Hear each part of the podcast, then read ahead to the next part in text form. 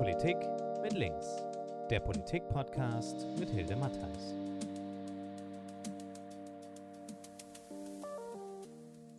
Ja, ich begrüße ganz herzlich Herrn Dr. Björn Schittenhelm.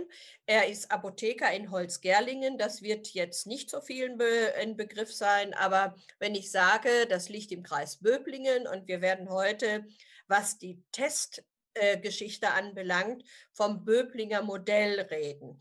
Herr Dr. Schittenhelm, wie hoch sind denn die Inzidenzen jetzt ähm, derzeit? Man hat immer mal so ein Auf und Ab gehabt, aber ähm, die Erfolgsmeldungen der letzten Tage waren natürlich schon beeindruckend. Absolut. Wir freuen uns, dass wir mit im Land, also in Baden-Württemberg oder auch bundesweit einer der Landkreise sind mit den niedrigsten Inzidenzen. Wir waren ja schon mal sogar unter 30. Dann kamen bei uns drei Heime dazwischen. Jetzt sind wir aber eben aufgrund dessen, dass man es eingrenzen kann, sind wir wieder nahe an den 30. Ich meine, 31 war der Wert am Wochenende. Also wir sind quasi in diesen Bereichen, wo letztendlich bundespolitisch die Möglichkeit der Öffnungen da waren. Und da sind wir natürlich sehr stolz drauf. Und da glauben wir, dass natürlich unsere Teststrategie mit ein wichtiger Baustein Baustein in der Geschichte ist. Das ist das Stichwort. Was ist Ihre Teststrategie? Weil also ich persönlich bin ja schon seit etlichen Wochen unterwegs und sage, wir müssen testen, testen, testen. Das ist jetzt nicht neu und kein Alleinstellungsmerkmal von mir, das sagen viele. Aber die Umsetzung, wie man testet, das ist etwas, was uns natürlich interessiert, zumal jetzt heute Morgen auch vom Bundesminister sowas wie eine Fortschreibung oder Verordnung zum Thema äh, nationaler Teststrategie kommt. Und ich bin sehr gespannt, was Ihre Erfahrung da ist. Genau, also wie gesagt, wir haben sicher das Böblinger Modell, wir haben das Rad nicht neu erfunden, das müssen wir ganz klar sagen. Da waren sicher manche schneller, denken wir an die Tübinger, die waren uns ein paar Wochen voraus, aber unser Modell basierte darauf, dass eben wir versucht haben, von Anfang an diese Testerei in eine sinnvolle Strategie einzubetten. Bedeutet also, sprich, wir haben eben fünf Schnelltestzentren inzwischen im Landkreis Böblingen, äh, die von fünf Apothekern betrieben wird. Ich war, wie gesagt, deutschlandweit die erste Apotheke, die die Genehmigung bekommen hat, noch vor Weihnachten, die quasi vom öffentlichen öffentlichen Gesundheitsdienst beauftragt wurde, ein Testzentrum äh, zu eröffnen. Und das Konzept hat unserem Landkreis so gut, unserem Landrat so gut gefallen, dass er mir gesagt hat, ich hätte gern flächendeckend fünf von diesen Zentren, dass wir eben eine dezentrale Versorgung haben, die aber alle nach dem gleichen Prinzip eben funktionieren. Und dann haben wir quasi zunächst natürlich auch auf Selbstkostenbasis diese Tests angeboten, wie, wie, wie Land auf Land ab.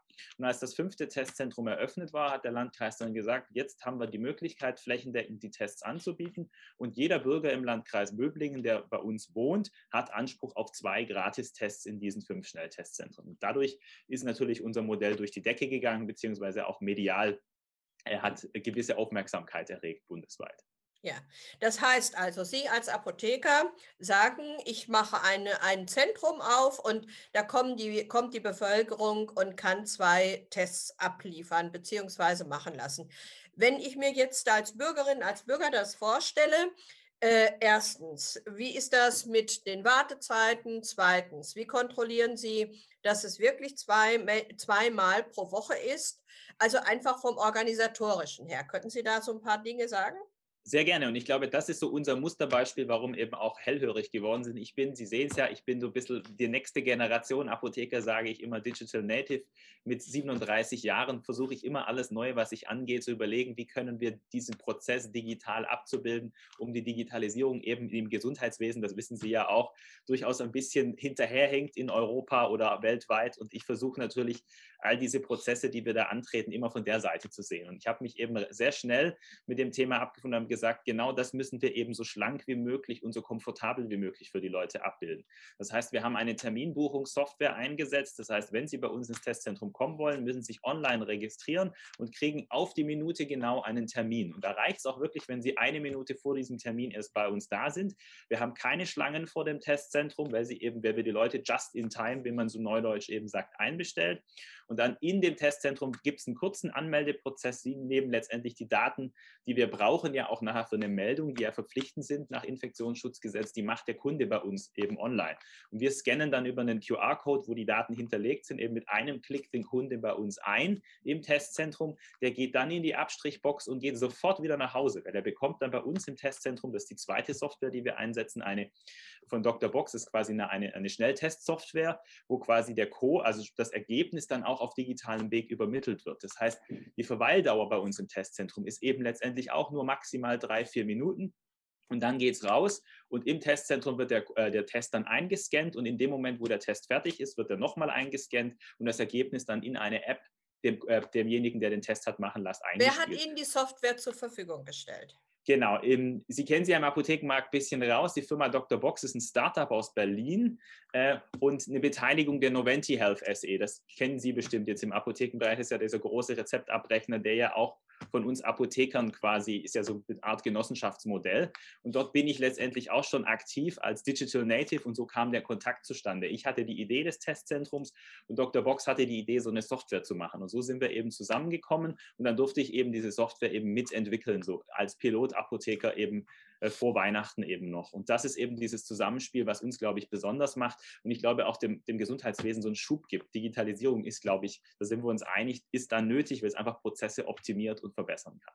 Das heißt, Sie bewegen sich komplett außerhalb der Gesundheits-, des, der öffentlichen ähm, äh, Gesundheitsämter wir haben quasi, äh, jetzt sind wir dabei, weil natürlich das Projekt größer wird, hellhörig zu werden. Wir sind gerade die Woche dabei, eine Schnittstelle zu SORMAS zu entwickeln. Das sagt Ihnen bestimmt was. Das ist ja Aber quasi sicher. die Software, die die Gesundheitsämter in, in, in Deutschland einzusetzen haben. Das heißt, wir sind ab Ende dieser Woche auch in der Lage, aus dieser Software direkt quasi eine digitale Meldekette aufzubauen zu den Gesundheitsämtern.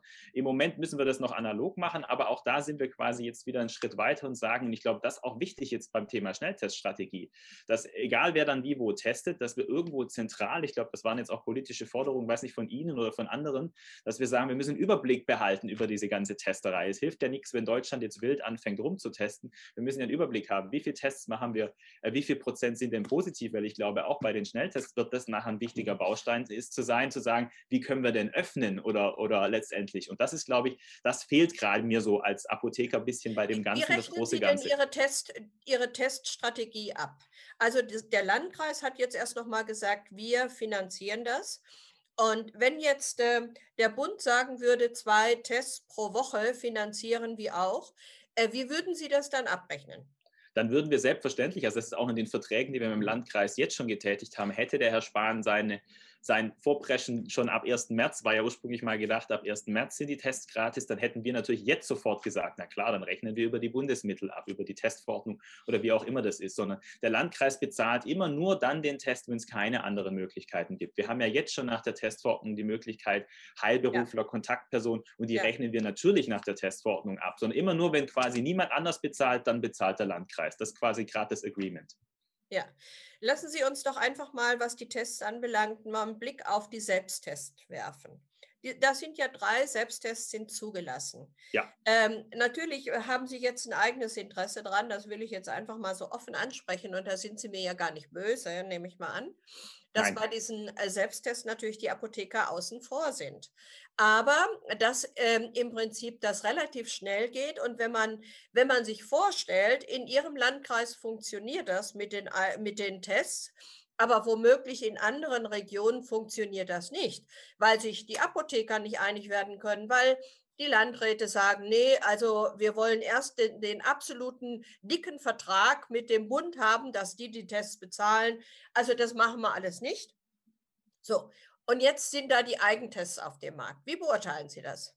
Also prinzipiell glaube ich, wir werden am Ende des Tages alle Tests brauchen, die wir haben, weil wir letztendlich selbst mit diesen fünf Schnelltestzentren, die wir haben, wenn wir dann wirklich in die Fläche gehen, gehen wir mal davon aus, die Schüler sollen regelmäßig getestet werden, dann kommen wir ja auch an unsere Kapazitätsgrenzen. Wir haben ja jetzt schon angefangen von diesen Schnelltestzentren in jeder Kommune um uns herum Satelliten zu machen, wo quasi Testung an den Schulen stattfindet, damit wir das einfach dezentraler noch besser abdecken. Und ich glaube, und wir haben jetzt schon am überlegt, diese Woche, heute Morgen hatten wir die erste Telefonkonferenz wieder mit mit dem Landkreis. Ich bin felsenfest davon überzeugt, auch als Apotheker, auch wenn Sie das richtig sagen, dass wir da vermutlich raus sein werden. Das muss man einfach trennen. Ich bin davon überzeugt, dass wir diese Schnelltests brauchen. Aber was mir wichtig ist als Apotheker, ist, dass wir die nicht einfach am Supermarkt da hängen haben. Jeder bedient sich und fängt dann mal an, wild rumzutesten. Da sind wir sofort ich, einig. Also ich glaube, wir brauchen, wir brauchen eine Anleitung, wir brauchen eine Struktur auch bei den Laientests. Ja. Also ich stelle mir das so vor wie in Österreich, dass, dass wir den Lehrern das beibringen, dass vielleicht unsere Ehrenamtler vom DRK in den ersten Wochen diese Teststrategie begleiten, sprich dabei sind, wie die Schüler sich selber testen, dass das eine vernünftige, das ist ja letztendlich ein Medizinprodukt, das braucht ein bisschen Schulung. Das ist wie bei den Diabetes. Wir geben den Leuten ja auch nicht die Blutzuckermessung in die Hand und sagen, mach mal, sondern das sind Schulungsprogramme und das fehlt mir ja, ein bisschen gerade. Ja, wenn ich da mal ganz kurz einhaken darf, es gibt natürlich schon auch Untersuchungen, die Erfahrungen haben, dass man mit diesen Selbsttests sehr schnell eigentlich, weil das sehr, wie soll ich sagen, hürdenfrei ist, sehr schnell klarkommt. Also da bin ich sehr optimistisch, was das anbelangt. Wo ich noch nicht ganz überzeugt bin bei hm. Ihren Ausführungen ist, ähm, wie da die Schnittstelle zwischen den Selbsttest, den überwachten Selbsttest ja. und den Eigentest, wie man das hinkriegt, ohne in unserem Gesundheitssystem wieder zu ein, so ein Zuständigkeitsgerangel zu bekommen, sprich hinterlegt mit, wovon habe ich das meiste. Also da bin ich sehr skeptisch, ob uns das gelingt. Die Skepsis teilen Sie offensichtlich nicht. Also ich glaube, wenn wir eine vernünftige Strategie haben, wenn klar ist, in welchen Bereichen werden die eigenen Line-Tests eingesetzt und in welchen Bereichen möchten wir einfach den professionellen Test haben, weil ein Nachweis wichtig ist. Ich denke da so ein bisschen an Österreich, da schielen ja gerade alle so ein bisschen hin, die ja eben das, diese Möglichkeit haben. Ja. Da gibt es die Tests in der Apotheke, die sind verpflichtend, wenn ich zum Friseur will. Es gibt aber andere äh, Dienstleistungen, die ich in Anspruch nehme, da darf ich mich selber testen. Und ich glaube, das ist diesen Rahmen, den muss die Politik jetzt letztendlich vorgeben. Und ich glaube, was wir nicht machen sollten, ist zu sagen, nur auf die Laientests zu setzen, sondern ich glaube, wir brauchen alle Standbeine, um eine vernünftige Teststrategie auszuarbeiten. Und das ist für mich schon, das, das erwarte ich auch von der Politik, dass sie die Spielregeln, das äh, sehe, die Spielregeln vorgibt, zu sagen, okay, in den, den Fällen brauchen wir professionelle Tests, in den, den Fällen im privaten Umfeld, wenn man sich trifft, wird empfohlen, den Laientest zu Hause zu machen. Ja, und ich glaube, das, das brauchen wir. Weil, wie gesagt, wir werden es gar nicht schaffen, flächendeckend, egal wer wie wo testet. Das wird auch finanziell viel zu teuer und macht meines Erachtens, gibt auch nicht einen Mehrwert. Wenn wir jetzt sagen, jeder muss jeden Tag in ein Schnelltestzentrum gehen, das ist ja auch irgendwie, sagen wir mal, die Hürde ist ja noch deutlich größer, wie wenn ich den Test zu Hause machen kann. Also da bin ich, glaube ich, echt objektiv genug und äh, in dem Ding, dass ich sage, wir, wir brauchen alle Bestandteile und äh, nach wie vor sehe ich, bei uns ist so viel los und meine Ehrenamtler sind am Limit. Äh, da tut es auch gut, wenn wir jetzt so eine Übergangs Übergangsphase hinkriegen. Es macht ja keinen Sinn, dass wir jetzt bis zum Herbst nur noch Testzentren irgendwo aufbauen, sondern ich glaube, da brauchen wir Parallelstrukturen, äh, die in dem Fall gar nicht schädlich sind, äh, sondern eher nützen. Und ich, ich hoffe, dass wir die Testzentren. Ich bin eine harte Verfechterin dieses Public Health Ansatzes, der ja schlicht und ergreifend in diese Selbsttestungen reingeht und wie Sie richtig sagen, sehr niedrigschwellig morgens neben der Zahnbürste die Möglichkeit äh, darbietet. So, und wenn man sich das jetzt ähm, einfach mal von den Kosten her betrachtet, äh, Sie haben da die Erfahrung ähm, mit den äh, Selbsttests, den überwachten Selbsttests, haben Sie den Eindruck, dass für die Bevölkerung da so ein Aufatmen ist? Das möchte ich doch einfach mal noch am Schluss unseres kurzen Gespräches nochmal thematisieren weil es geht ja darum, wir wollen nicht in einen nächsten Lockdown reinlaufen müssen. Und wir wollen diese dritte Welle frühzeitig abbrechen, sprich bewältigen, sprich Infektionsketten kappen. Haben Sie da so einen Eindruck, dass das in dem Landkreis Böblingen wirklich auch eine atmosphärische Auswirkung hat? Absolut. Also wir, wir haben unfassbar viel positiven Feedback in allen Schnelltestzentren von den Leuten, die sagen, das ist ein tolles Angebot, es gibt mir die nötige Sicherheit. Die Oma hat heute 80. Geburtstag, die Enkelin möchte sie besuchen gehen. Die halten sich auch an die AHA-Regeln. Ich glaube, dass die meisten der Bevölkerung halten sich ja an die Maßnahmen, glücklicherweise, sonst wären wir nicht da, wo wir sind. Aber es ist das, das Netz, ich sage immer, es ist das Netz mit dem doppelten Boden, dieser Schnelltest. Ja. Der wird absolut angenommen. Wir sehen es ja an den Zahlen, wo die Leute noch bei uns 29 Euro bezahlen mussten, hatten wir nur ein Viertel der Testanzahl pro Woche, wie wir es jetzt haben haben.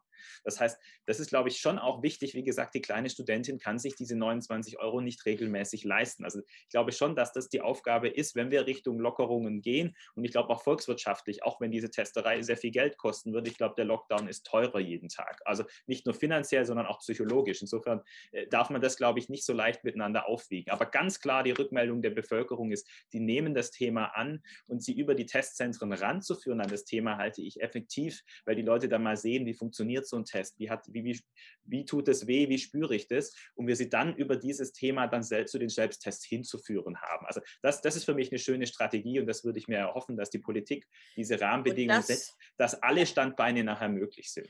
Das ist ein wunderbares Schlusswort unseres Gespräches. Ich nehme ganz viel Optimismus mit, Herr Dr. Schittenhelm, und ich nehme ganz viel auch Anregung mit, dass wir an diesem Punkt wirklich in diese intensive politische Debatte reingehen müssen und nicht das eine befürworten und das andere ablehnen, sondern das Exakt. ineinander greifen muss, damit wir alle solche tollen Zahlen bekommen oder so niedrige Zahlen bekommen wie im Landkreis Böblingen. Ich danke Ihnen ganz herzlich und ich bin sicher, wir werden irgendwann mal das Gespräch fortsetzen können, weil dann womöglich sich genau dieser Public Health Ansatz als ergänzende Maßnahme auch stark durchgesetzt hat. Ich danke Ihnen ganz herzlich und vor allen Dingen danke ich Ihnen für Ihre Initiative. Vielen Dank fürs Gespräch.